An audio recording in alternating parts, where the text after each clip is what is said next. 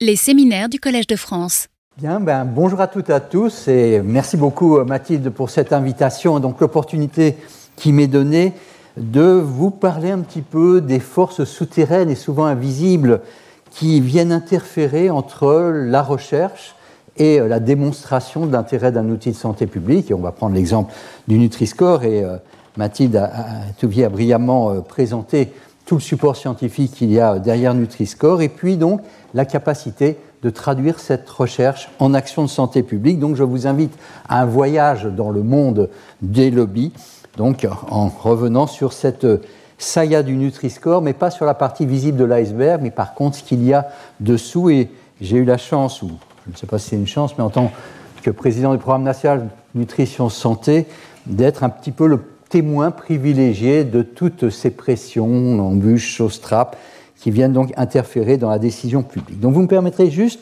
de rappeler un petit peu le, le cadre général du processus de décision en santé publique. Donc au départ, bien sûr, il y a la recherche qui vient générer euh, du savoir, de la connaissance, qui permet donc d'aboutir à des propositions sur des bases scientifiques de mesures de santé publique qui euh, font partie de l'arbitrage donc de la décision politique pour donc leur mise en place et leur implémentation au niveau donc des politiques de santé publique. Ça, c'est le schéma conceptuel.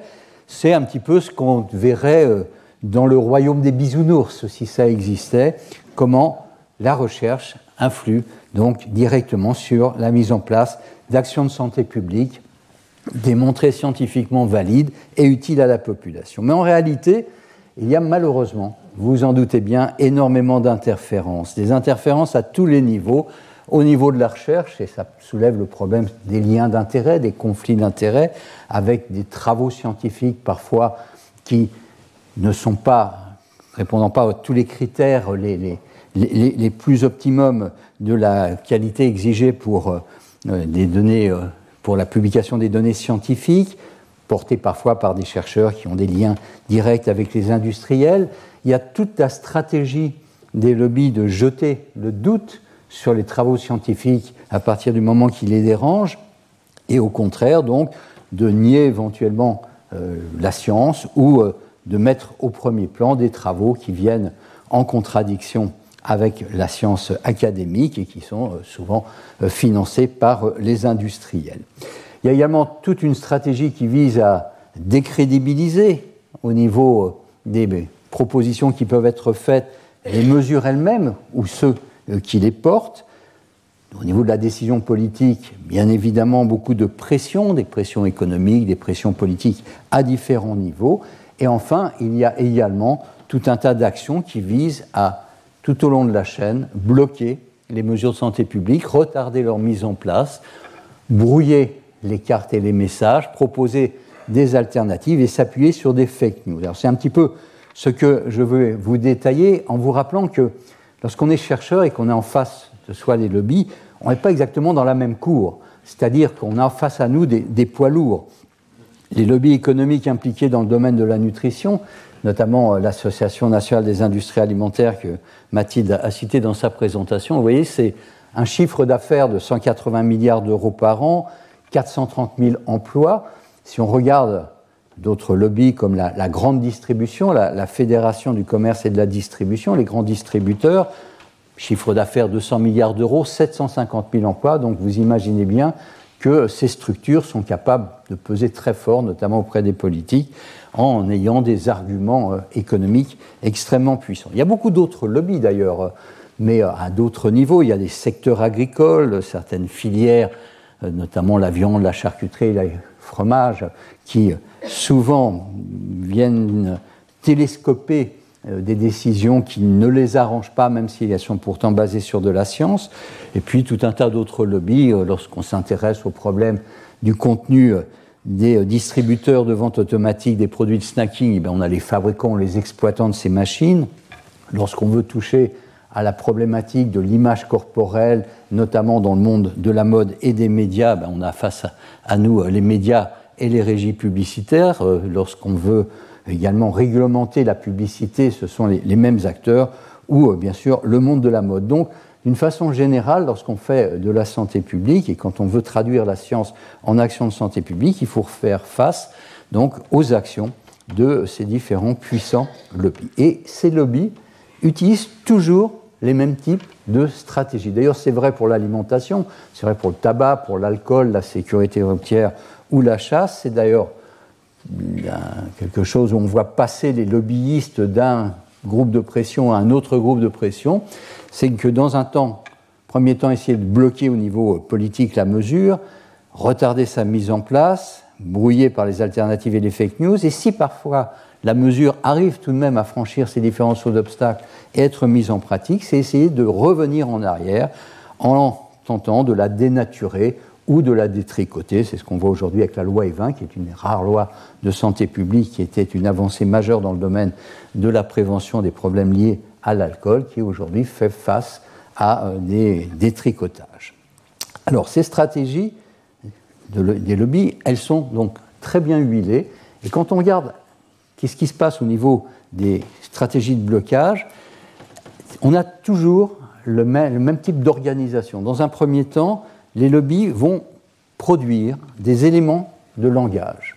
Des éléments de langage pour essayer de donc, jeter le doute, je vous le disais, ou décrédibiliser la mesure, et toujours en s'appuyant sur les mêmes types d'arguments et même les mêmes mots-clés les mesures qui sont proposées dans le champ de la santé publique, c'est vrai pour le Nutri-Score, je vous le montrerai, mais d'une façon générale, bah, c'est de montrer que ce sont des mesures simplistes, réductrices, infantilisantes, stigmatisantes, anxiogènes, culpabilisantes, tyranniques, voire liberticides. Vous voyez que c'est essayer de transférer la science dans un domaine de l'éthique, de la morale, qui viserait à dire que ces mesures de santé publique sont des atteintes au plaisir, au côté euh, ludique et social de l'acte alimentaire, une atteinte aux libertés individuelles. On vient regarder ce qu'il y a dans, vos assiettes, au, patrimoine culturel, gastronomique, euh, patrimoine euh, culinaire, les traditions, atteinte également à l'équilibre économique.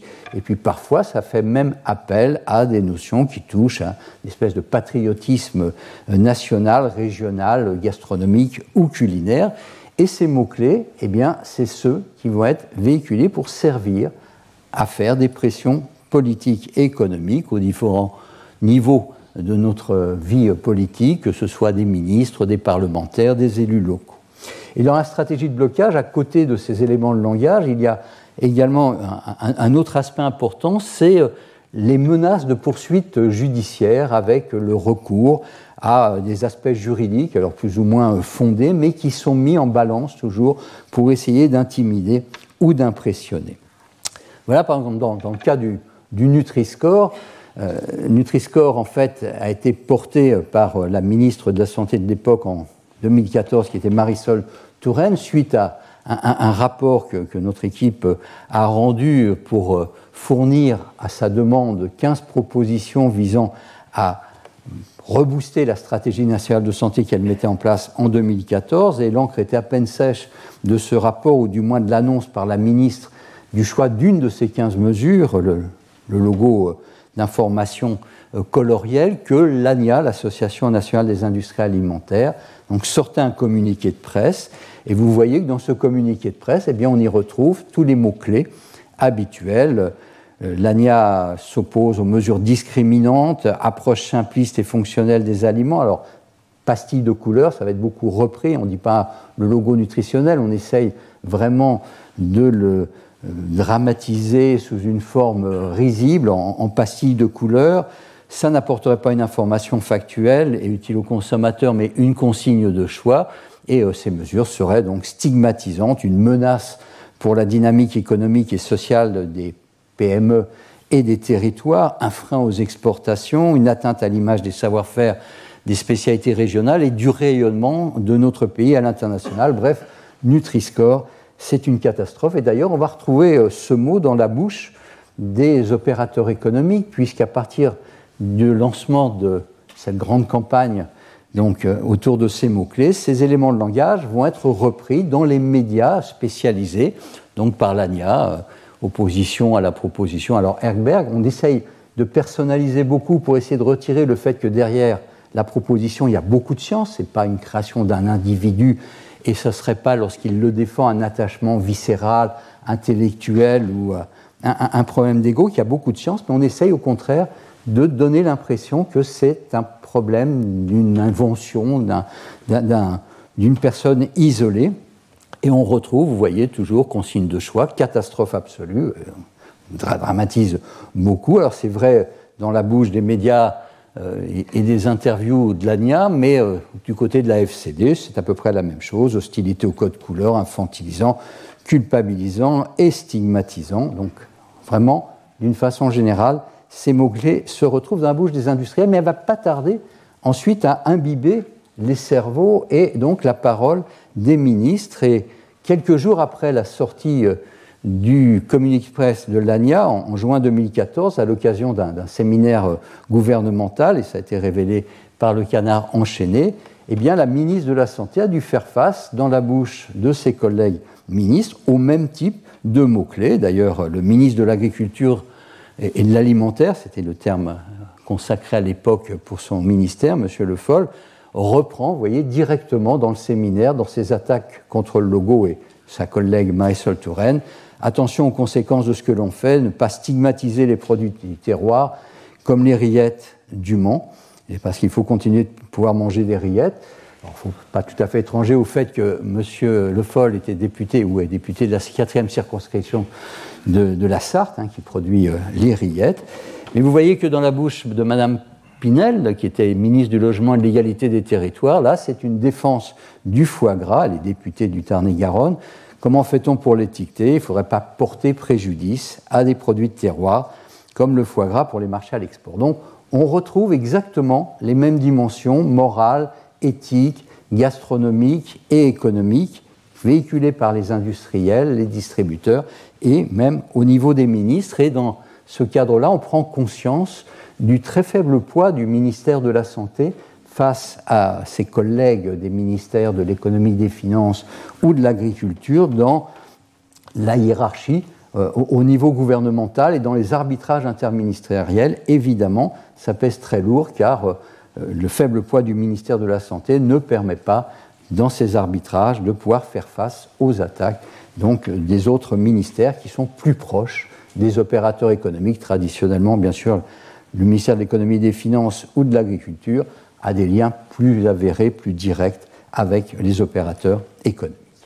Ensuite, la suite de la saga, la suite de la dynamique un petit peu de ce roman avec euh, de multiples chapitres, c'est que, ayant construit un argumentaire, on va essayer aussi, du côté des lobbies, de mobiliser un certain nombre de structures qui sont le plus souvent noyautées par les opérateurs économiques. Alors en France, on a le Conseil national de l'alimentation, et à l'époque, parce que les choses ont un peu changé heureusement, il était euh, passé sous triple tutelle l'agriculture, la consommation, donc c'est l'économie et les finances, et la santé, mais le grand frère tutélaire, c'était essentiellement le ministère de l'Agriculture, et cette structure, qui est théoriquement un parlement de l'alimentation, est consultée sur la définition de la politique de l'alimentation et formule des avis certes consultatifs, mais qui sont largement repris politiquement et euh, médiatiquement. Et cette structure associe donc un grand nombre d'acteurs, dont les acteurs industriels, et cette structure va directement s'impliquer dans euh, ce combat contre le Nutri-Score, et on verra envoyer des courriers. Alors voilà un exemple d'une lettre du président du Conseil national de l'alimentation aux différents ministres concernés, la santé, l'agriculture, le commerce et à la présidence de la République. Et on retrouve dans ce courrier ben, exactement les mêmes clés. Système qui stigmatise, atteinte à la gastronomie euh, française, les pastilles colorées conduisent à des raisonnements fermés, ça ne résoudra pas les inégalités euh, sociales euh, de santé en lien avec l'alimentation. Et ce courrier, donc, de pression auprès des ministres, est signé par le président du Conseil national de l'alimentation, sur papier en tête du Conseil national de l'alimentation, au nom du Conseil national de l'alimentation, mais tout de même, ce qui va surprendre, et notamment qui sera révélé par la presse, c'est que le président a écrit de sa propre autorité sans avoir consulté les membres du CNA, dont certaines associations de consommateurs font partie, quelques chercheurs qui évidemment vont se plaindre. Alors, ce n'est pas complètement étranger au fait que le président de l'époque, M. Valla, a, lors de la fin de son mandat, été nommé donc, en 2017 président de la Fédération interprofessionnelle charcuterie-traiteur, qui est un des principaux lobbies donc anti-Nutri-Score des industriels de la charcuterie. Alors, on continue un petit peu euh, ce, voyage, ces péripéties. On tente de bloquer et puis on tente déjà de retarder parce que quand même les choses avancent au niveau de la science qui amène de plus en plus d'informations, comme l'a rappelé Mathilde Touvier, sur l'intérêt du Nutri-Score et son soutien par les consommateurs.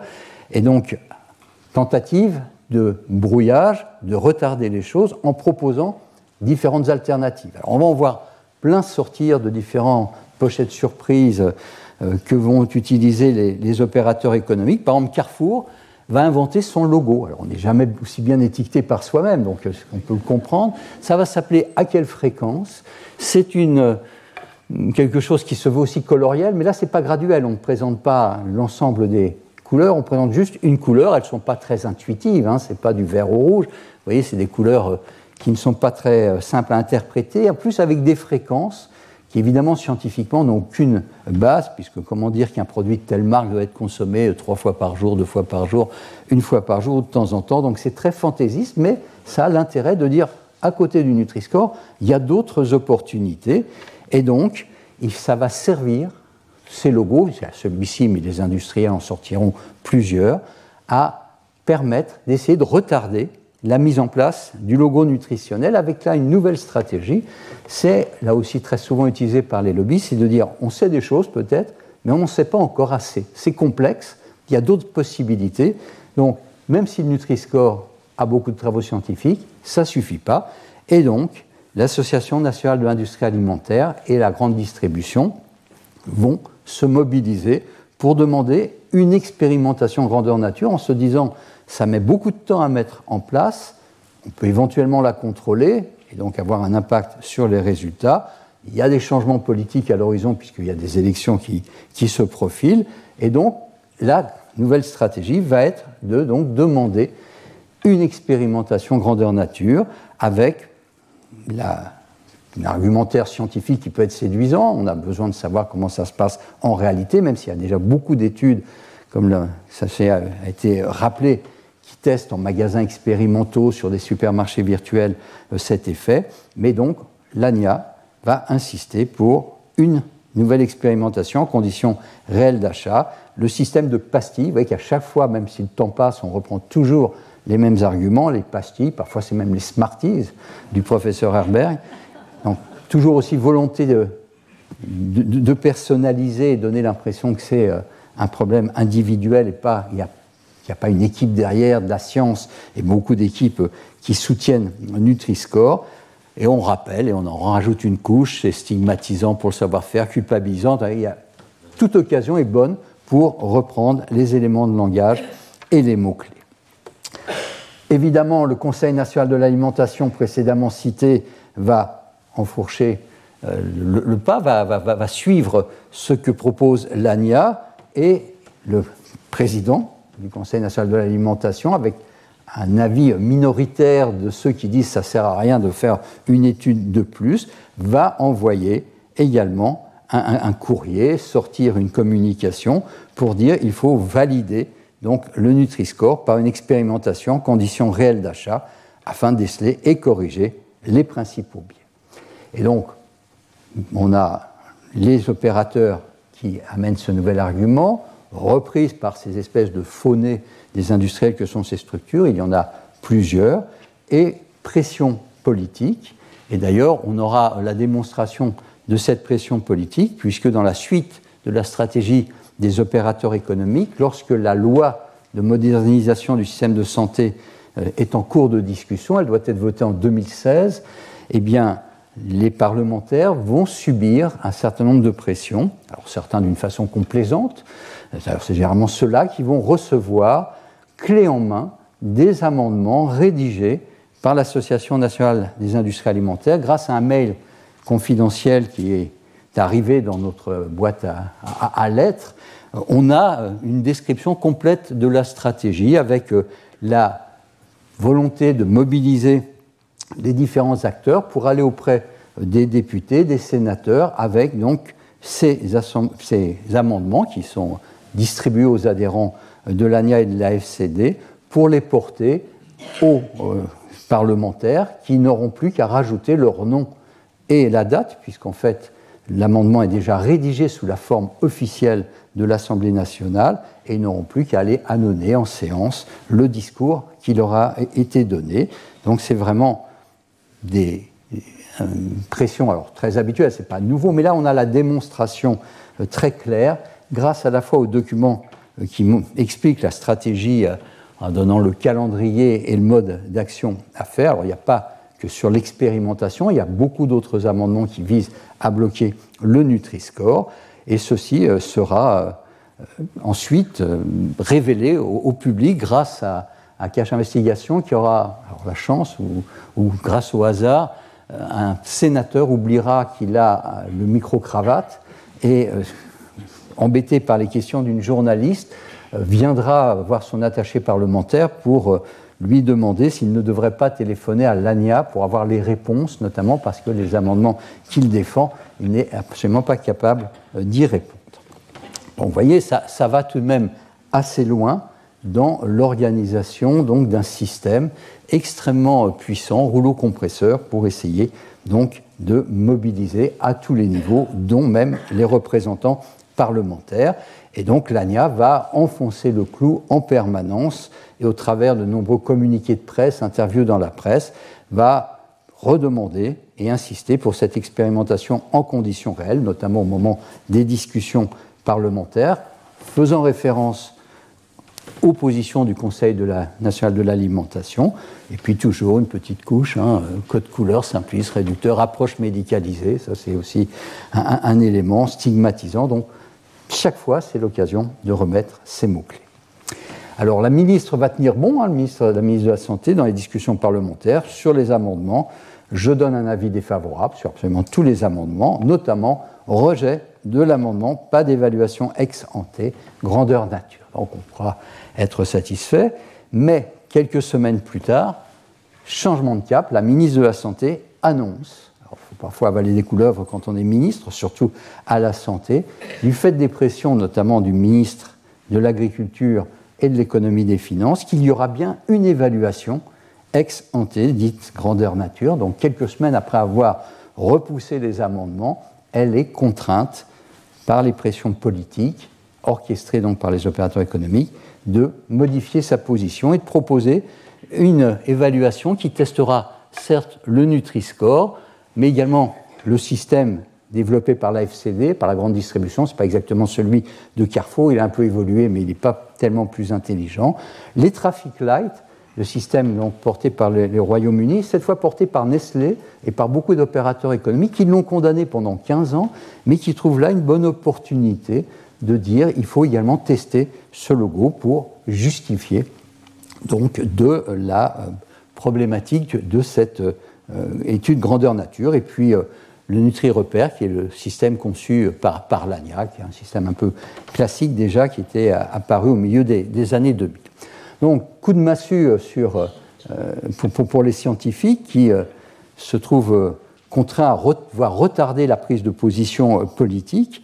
Mais le deuxième coup de massue, c'est que cette étude, qui après tout pourrait trouver une justification, ne va pas être confiée à une équipe de recherche académique, institutionnelle, de l'INSERM, de l'INRA ou, du CNRS, elle va être confiée au Fonds français alimentation santé. Je ne suis pas sûr que vous connaissiez ce Fonds français alimentation santé. C'est ce qu'on appelle là encore un, un des industriels de l'agroalimentaire qui est financé à 100% par les industriels agroalimentaires, donc euh, une trentaine euh, d'opérateurs économiques la financent. Son conseil d'administration est euh, piloté par Carrefour, Lania, Bell, Mondelez et Ferrero. On y retrouve quand même le ministère de l'Agriculture, le CNA. Alors il y a quelques scientifiques qui font de la figuration ou qui ont parfois une certaine proximité avec les opérateurs économiques. Et donc c'est ce Fonds français alimentation santé, qui n'est pas une structure de recherche, qui est chargé de coordonner cette étude, qui va non pas être confiée, même pas pour la partie pratique, à des équipes de recherche, mais à une agence de communication, de marketing, conseillère auprès donc, des industriels. Bien évidemment, tout ceci inquiète beaucoup les scientifiques qui vont faire beaucoup de bruit médiatique pour essayer de dénoncer cette mainmise des opérateurs économiques sur de la science et les grands dangers, puisqu'on sait que le protocole qui a été initialement élaboré par le Fonds France Alimentation Santé est un protocole qui est plutôt favorable à ne rien trouver quand on comparera les logos, ce qui arrangerait bien évidemment les opérateurs économiques. Les médias vont relayer fort heureusement euh, cette problématique et le Monde fera sa première page et deux pages d'intérieur pour dénoncer les conflits d'intérêts qu'il y a au sein de la structure scientifique qui a été mise en place. Il y aura une démission des membres du conseil, scientifique qui sont des vrais épidémiologistes qui ont permis quand même d'enrichir un peu le, le, protocole, mais qui, déçu par euh, les conflits d'intérêts qu'il y a et la difficulté euh, réellement d'aboutir à un travail qui soit valide scientifiquement, vont se retirer du comité scientifique. Le président, le directeur général de l'INSERM, va se retirer du comité de pilotage où il a été contraint de participer. Donc, beaucoup de bruit médiatique avec une base, c'est que le processus de développement du protocole ne répond pas aux bonnes pratiques de la recherche. Donc on fera beaucoup de pression scientifique de manière à pousser tout de même la structure qui reste à améliorer son protocole pour qu'il soit le moins pire possible. Et on fera beaucoup de travail de terrain pour aller vérifier également dans les magasins que les choses se passent comme elles doivent être pour faire cette pression très forte et aboutir une médiatisation qui euh, permettra, on l'espère, que les choses se passent le moins mal possible. Alors ça va beaucoup irriter l'ANIA et la FCD qui, va même, qui vont même se permettre de faire un courrier groupé. Alors généralement, ils s'entendent pas très très bien, les distributeurs et les industriels de l'agroalimentaire, mais là, il y a une sainte alliance qui se crée pour combattre Nutri-Score, et ils vont même tenter d'interférer auprès des ministres pour interdire les recherches de notre équipe dans le domaine du logo nutritionnel.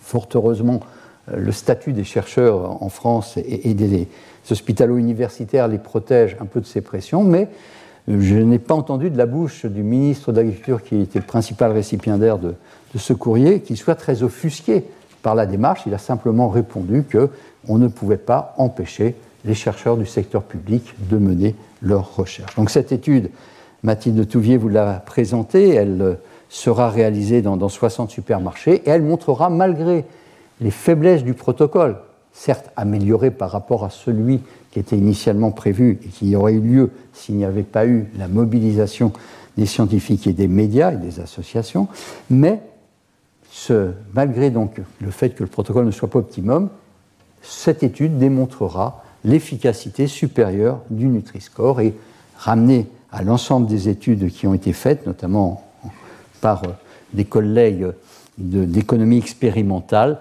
permettront vraiment, cette fois, d'avoir des moyens pour la ministre de l'Agriculture, euh, excusez-moi, pour la ministre de la Santé, euh, elle aurait voulu sûrement cumuler agriculture et, santé, ça aurait été euh, parfait, mais ça n'a pas été le cas. Et donc Marisol Touraine, en mars 2017, quelques jours d'ailleurs avant son départ, puisqu'il va y avoir des, élections, il y a des élections, et elle, ne restera pas au ministère, mais elle annonce dans un journal qu'elle met en place le processus pour que le décret interministériel qui permet d'officialiser le Nutri-Score comme le logo recommandé par les pouvoirs publics, certes sur une base non obligatoire à cause de la réglementation européenne, mais qu'il soit officialisé, que ce soit le Nutri-Score. Ce sera son successeur, sa successeur, euh, Agnès Buzyn, qui euh, signera l'arrêté interministériel quelques mois plus tard, donc le 31 octobre 2017. Donc, on pourrait penser que une bataille a été euh, gagnée, oui, mais la guerre n'a pas été gagnée, puisque, comme l'a aussi rappelé euh, Mathilde, on va décaler maintenant de ce qui se passe en France, où on a quand même vaincu un certain nombre d'obstacles. Hein. C'est quatre années quand même d'une bataille extrêmement pesante, étendue avec les opérateurs économiques et les lobbies. Maintenant, on passe à la dimension européenne, liée entre autres à ce que l'Europe ait annoncé dans le cadre de sa stratégie Farm to Fork, votée en 2021, un logo unique et obligatoire pour l'Europe. Et vous imaginez bien que ceci va réveiller les lobbies qui vont se mobiliser. Alors il y a les lobbies traditionnels, hein, grands industriels qui ont combattu Nutri-Score depuis le départ et qui continuent à le combattre, Coca-Cola, Mars, Ferrero, Mondelez, Kraft, Unilever ou Lactalis, qui sont représentés au niveau européen par une association qui s'appelle Food and Drink Europe, qui est extrêmement puissante et efficace. Les secteurs agricoles, notamment en France la FNSEA et au niveau européen le COPAC-COGECA, qui est le syndicat européen qui regroupe tous les syndicats productivistes donc, euh, au niveau européen. Et puis, euh, comme ceci a déjà été avancé un peu par euh, Mathilde, un État lobbyiste, l'Italie, avec une double finalité empêcher que Nutri-Score soit choisi comme modèle unique et obligatoire. Donc là, c'est vraiment quelque chose qui dérange, bien qu'il soit démontré comme utile aux citoyens.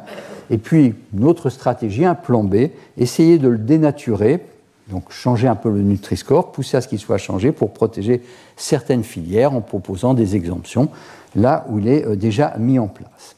Cette mobilisation italienne va être absolument extraordinaire, incroyable, inimaginable pour nous scientifiques de voir manipuler les, fake news avec une extraordinaire violence. Et euh, l'Italie va cette fois utiliser ses propres éléments de langage, je dirais encore plus caricaturaux que ce qu'on était en, droit et en, pour lequel on avait l'habitude de faire face. Le Nutri-Score donc, va être considéré comme un complot de l'Europe, de la France, de la France et de l'Allemagne, contre les produits made in Italy, contre l'alimentation méditerranéenne, inscrite au patrimoine de l'UNESCO et pourtant soutenue par tous les nutritionnistes, un nouveau logo qui va apparaître, qui a déjà été évoqué par euh, Mathilde Touvier, le Nutri-Informe, proposé comme un modèle beaucoup plus intéressant. Et donc, on va avoir une très forte mobilisation politique qui va partir au départ des mouvements populistes, notamment de la Lega de M. Salvini, pour des raisons électoralistes, hein, en flattant le patrimoine national, gastronomique, culinaire, euh, la défense des intérêts économiques. Les partis d'extrême droite vont s'en emparer. Madame Mélanie en fera d'ailleurs un argument de sa campagne présidentielle en disant qu'elle affiche une croisade contre le Nutri-Score. Ça fera énormément de bruit euh, politique en Italie. On verra même des manifestations de rue anti-Nutri-Score dans plusieurs villes donc de la péninsule italienne, avec toujours ces arguments le Nutri-Score s'attaque au Made in Italy parce qu'il classe mal le pecorino, le parmesan, le gorgonzola, le jambon sans Daniel et quelques autres belles spécialités donc transalpines. Alors on a beau dire que Nutri-Score n'intègre pas les frontières, il ne tient pas compte de l'origine des produits et que si le pecorino et le parmesan sont classés D ou E, c'est pareil pour les équivalents français, grecs, hollandais, allemands ou danois. Et même d'ailleurs dans les rares fromages qui sont les mieux classés par le Nutri-Score, on retrouve la mozzarella et la ricotta. Mais les Italiens continuent à dire la charcuterie italienne, les fromages italiens sont pénalisés par Nutri-Score et donc c'est une attaque contre nos produits. C'est absurde, mais plus c'est gros, plus ça passe et ça finit par réellement être largement repris euh, par les médias et porté au niveau européen. De la même façon, lorsqu'on entend dans la bouche de politiques que Nutri-Score s'attaque à l'alimentation méditerranéenne parce qu'il classe mal les fromages et la charcuterie italienne, évidemment, c'est complètement absurde. Quand on regarde la pyramide de l'alimentation méditerranéenne, on trouve une totale cohérence entre Nutri-Score et ses principes de l'alimentation méditerranéenne, caractérisés par le fait de manger beaucoup de fruits et légumes, des aliments céréaliers complets, de privilégier l'huile d'olive et que tout en haut de la pyramide, on retrouve bien les fromages et les charcuteries à consommer en petite quantité, ce que ne fait que rappeler Nutri-Score, un produit D ou E. Ça ne veut pas dire qu'il ne faut pas en manger, mais c'est une alerte pour qu'il soit consommé en petite quantité. Mais il y a une espèce de détournement ou de prise en otage de l'alimentation méditerranéenne au sens nutritionnel pour faire croire que ce qui fait partie du patrimoine culinaire italien, c'est l'alimentation méditerranéenne favorable à la santé. A une totale, totale, confusion, largement donc entretenue par des politiques et relayée par tout un tas de médias très proches de ces politiques.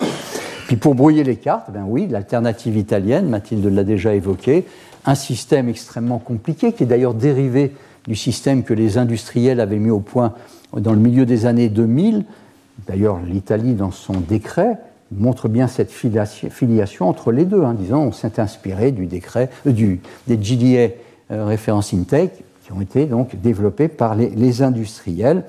Il y a plus d'une quinzaine de données par rapport aux apports conseillés exprimés par 100 grammes par portion avec un système de batterie contre-intuitif comme ceci a déjà été dit. Donc, bien sûr, quelque chose inutile pour le consommateur car extrêmement difficile d'interprétation et c'est ce que souhaite un certain nombre d'industriels. D'ailleurs, Ferrero va être le premier à utiliser donc le Nutri-Inform sur un certain nombre de ses produits. Alors on comprend quand même, parce que quand on regarde les produits Ferrero avec le, Nutri-Score, ils ne sont pas euh, particulièrement valorisés d'après eux, donc euh, ils sont quasiment tous E. Et donc ce logo incompréhensible et illisible et inutile, évidemment, fait plus les affaires de ce groupe qui peut justifier qu'il fait des efforts d'information pas du moment que cette information, pour lui, euh, lui rend service, puisqu'elle n'est pas euh, compréhensible. On le voit dans la bouche des lobbies, on le voit dans l'action des lobbies, ces logos sont portés par les lobbies, et les politiques en Italie ne se gênent pas pour véhiculer les fake news les plus absurdes, totales, les plus fausses. Elles sont des fake news, elles sont toujours fausses, mais celles-là, elles sont particulièrement fausses. Et dans la bouche toute récente, parce que ça continue, du ministre de l'Agriculture euh, italien, M. Lolo Brigida, qui est membre du, groupe des, Fratelli Italia, du parti d'extrême droite italien, eh bien, on retrouve officiellement une affiche où il est mis en évidence le Nutri-Score alors de produits qui seront euh, considérés comme industriels ultra transformés, et puis euh, des produits euh, qui, sont, lui, appartient à l'alimentation méditerranéenne, sauf qu'il y a huit exemples et il y a quasiment sept fake news à l'intérieur. Par exemple, ce ministre annonce que les pâtes sont E, c'est bien évidemment absurde, elles sont A, que la viande est E, ça dépend des morceaux, mais ça va entre A, B, si elles sont très faiblement grasses, ou, ou, C, que l'huile d'olive est E, alors qu'elle est C, même qu'elle va passer B, que le vin, alors tout ça c'est toujours des produits italiens, euh, serait euh, classé E. Alors le vin n'est pas couvert par la réglementation européenne de l'étiquetage nutritionnel, donc n'a pas de Nutri-Score. Et puis à l'inverse, il va dire que le soda le Coca-Cola est, classé A, alors que classé E, ou que les huiles de graines euh, sont classées A, alors qu'elles sont bien sûr moins bien classées, comme ceci a été rappelé par Mathilde, que l'huile d'olive. Donc vraiment, on est sur des choses extrêmement grosses, mais qui sont assénées comme des vérités scientifiques et euh, comme utiles à la défense de l'intérêt des consommateurs.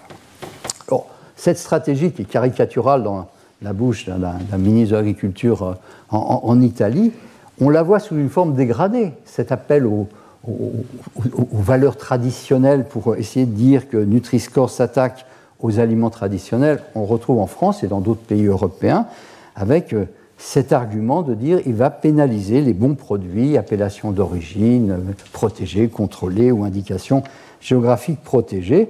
Et on a eu droit aussi en France tout de même à la guerre du Roquefort, du Maroilles, du Parmesan et du, Gruyère ou d'autres AOP IGP qui considèrent qu'étant classées DEU, elles sont pénalisées.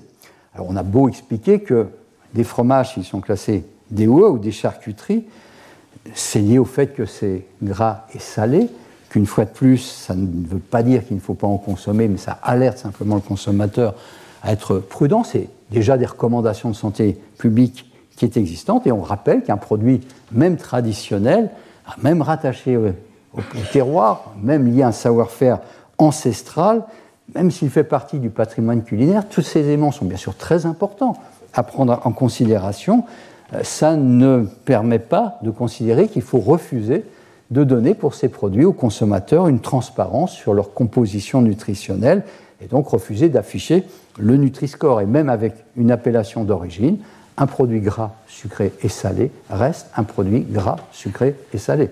Simplement, à côté de cela, on peut dire ce produit sur le plan nutritionnel n'est pas un modèle à consommer en grande quantité, mais parmi la gamme des produits euh, fromage ou charcuterie, s'il faut en consommer moins, on peut consommer mieux et choisir ceux qui ont des procédés de fabrication vertueux ou qui sont en effet rattachés à toutes ces qualités euh, liées au terroir. Et cette euh, image des produits traditionnels est très largement utilisée par euh, le, monde du fromage, avec bien évidemment la mise en avant de petits producteurs locaux, d'éleveurs de brebis qui font très bien leur métier, on n'en a aucun doute, et qu'on peut, pour lequel on montre qu'ils seraient très chagrinés s'ils devaient mettre un, D ou un E sur, leurs produits. Alors quand c'est des petits artisans, ça n'est pas couvert déjà par le Nutri-Score parce qu'ils ne sont pas préemballés et qu'ils ne sont pas redevables d'un étiquetage nutritionnel. Mais ce qu'il faut savoir, c'est que derrière, par exemple, la Confédération générale du Roquefort, qui met en avant cette image euh, très traditionnelle et ces petits producteurs, il y a des grandes firmes agroalimentaires. Lactalis, premier euh, producteur mondial de produits laitiers, ben, commercialise 70% aujourd'hui euh, du Roquefort. très nombreuses AOP IGP, il a à peu près la moitié des AOP et des IGP françaises, il en a racheté beaucoup aussi en Italie, vous voyez qu'on retrouve vraisemblablement aussi l'Adélian, ou Savencia, cinquième groupe mondial, qui a aussi également dans son portefeuille beaucoup d'AOP. Mais ces, structures, euh, Lactalis ou Savencia, combattent Nutri-Score depuis longtemps parce qu'à côté du fromage, ils fabriquent aussi beaucoup de produits, des produits euh, de charcuterie, euh, des crèmes dessert, du beurre, ça, ça dépend des sociétés. Donc, ils n'ont aucun souhait et aucune volonté donc d'afficher le Nutri-Score. Et cet argument du traditionnel a été parfaitement démonté par euh, euh, l'UFC Que Choisir, qui tout récemment a publié une étude où euh, ils ont repris les grands aliments traditionnels, plusieurs centaines d'aliments traditionnels, et montré que 62% des aliments traditionnels en France sont plutôt classés A, B ou C, et qu'il n'y a que 38% des aliments traditionnels, avec AOP IGP notamment, qui sont classés D ou E, et ce sont essentiellement la charcuterie le fromage. Mais malgré cela, les politiques parfois sont séduits par euh, euh, le discours des lobbies et pour des raisons de complaisance. Et tout récemment, en 2022, 44 députés ont proposé un texte de loi pour exempter les produits traditionnels AOP, IGP du Nutri-Score au nom de la défense donc, des fromages et de la charcuterie. Ça n'est pas passé, mais évidemment, ça, ça risque de l'être. Donc vous voyez, pour conclure, on se retrouve dans une situation où, en France, on a avancé, puis dans sept pays au niveau européen, l'avancement a été fait. Nutri-Score se développe plutôt bien grâce à la pression sociétale. Il y a de plus en plus de sociétés, qui, de plus en plus de firmes, de compagnies qui affichent le Nutri-Score. Mais au niveau européen, pour le rendre obligatoire, ce qui serait la meilleure solution pour forcer la main aux industriels qui refusent de l'afficher, eh bien, il faut changer la loi et on est dans cette situation qui a très bien décrite Mathilde, avec d'un côté le monde de la science, multiple, les associations de consommateurs extrêmement importantes qui poussent à l'adoption du Nutri-Score comme logo obligatoire pour l'Europe, et puis en face, quelques opérateurs économiques, mais qui sont très puissants, des grands syndicats agricoles défendant certains types de produits, et donc l'Italie qui fait quelques émules niveau de certains autres pays comme la, Hongrie ou, la Roumanie qui se rapprochent de la position italienne au niveau européen. Donc euh, la bataille est loin d'être finie. Donc je voudrais juste, en, conclusion de ce séminaire, avant de répondre avec Mathilde et Chantal à vos questions, bien insister, vous l'avez compris, mais déjà dans tout ce qui a été dit euh, dans les autres euh, conférences de, Mathilde et dans les séminaires, la santé publique et la recherche c'est loin d'être des, fleuves tranquilles. Et d'une façon générale, quand on parle d'alimentation, mais également dans tout ce qui touche au champ de la santé publique, toute velléité de vouloir mettre en place des actions de santé publique qui vont à l'encontre d'intérêts économiques ou politiques entraîne une mobilisation puissante des lobbies. Alors, quelle réponse pour nous scientifiques, puisque nous ne sommes pas du tout des politiques, nous sommes des techniciens, euh, des, scientifiques, eh c'est de faire de la science. Cependant, la science elle n'est pas suffisante. Il faut faire un service après-vente de la science. Il faut porter cette science au-delà des amphis feutrés de nos colloques euh, purement scientifiques pour vraiment servir euh, à, l'action de santé publique. Et donc, il faut mobiliser, c'est ce qu'on a fait toujours dans Nutri-Score au niveau national et on le fait au niveau européen, les médias, avoir des initiatives citoyennes, euh, mobiliser l'ensemble des associations, afin de faire un contrepoids donc, au lobby et amener donc dans le débat public, dans le débat citoyen, ces problématiques de santé publique. Et ces conférences euh, que développe Mathilde sont, importantes à ce niveau. Alors je voudrais simplement conclure en rappelant qu'il ne s'agit pas de condamner de façon primaire les industriels. De mon discours, ne retenez pas que nous, scientifiques, nous sommes opposés aux, industriels, aux opérateurs économiques. Hein. Leur rôle est bien sûr important et fondamental pour nos assiettes et dans la vie de nos sociétés, mais lorsqu'il y a des intérêts divergents entre la santé publique, l'intérêt des consommateurs et les intérêts économiques, c'est la santé publique qui doit primer avant tout. Donc voilà ce que je vais vous dire. Je vous invite, si vous êtes intéressé, à lire mon livre. Alors je fais d'autant plus de publicité que j'ai aucun intérêt commercial puisque tous les droits d'auteur sont reversés à la Maison des et au Mémorial de HEA. Donc vraiment, je ne suis pas gêné pour faire de la publicité. Où là, vous retrouverez à la fois l'action de recherche de notre équipe et puis tout ce qui se passe au niveau donc souterrain pour interférer sur la décision politique. Je vous remercie de votre attention. Retrouvez tous les contenus du Collège de France sur www.colège-2-france.fr.